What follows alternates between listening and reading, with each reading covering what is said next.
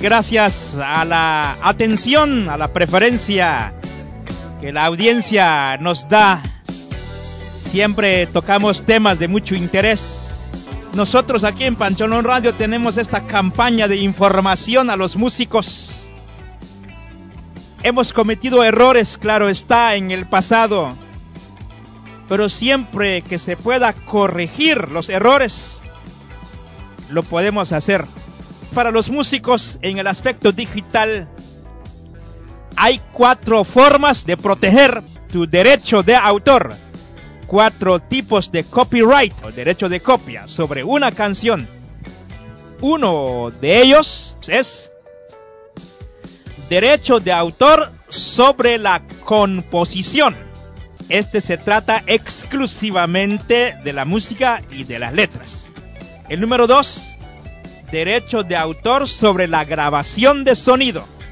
Este consiste en la fijación de sonido que crea la grabación con instrumentos, voces, mezcla, etc. Por ejemplo, los ingenieros de sonido piden que se proteja su derecho cuando se graba con ellos o cuando producen un álbum, ellos deben de pedir que se proteja su derecho porque van a agregar su arte, su talento en un álbum. Derecho de autor sobre la grabación de sonido. El número 3, derecho de autor para transmisión digital. Y aquí está el campo de nosotros.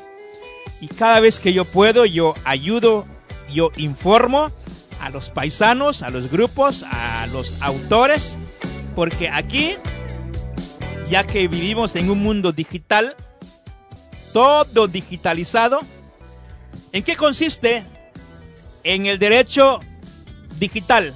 Aquí entra lo que es streaming de radios virtuales, como Pancholón Radio, aplicaciones, blogs, web, redes sociales y medios digitales como Amazon, RN Music, Spotify, Pandora, iTunes, YouTube y me voy a detener en esta última parte.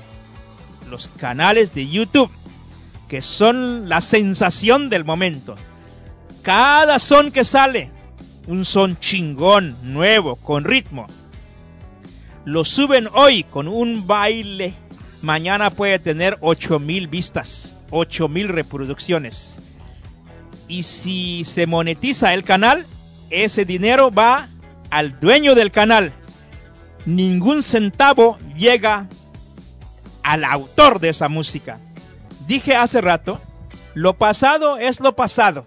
No podemos retroceder para ir a secar la ropa de hoy con el sol de ayer.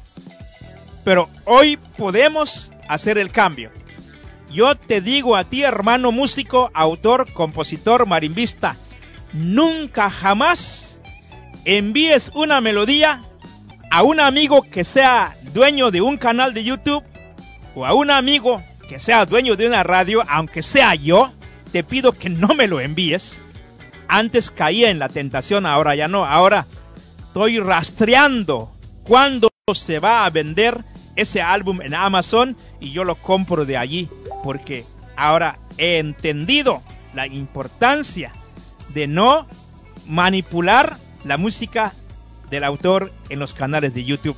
Escucha bien, nunca jamás en tu santa vida, por el momento, envíes tu melodía a una radio virtual, a una radio FM, AM o lo que sea, especialmente a alguien que tenga canal de YouTube, nunca lo envíes antes que lo hayas registrado a tu nombre y que tengas el registro digital, entonces envíalo.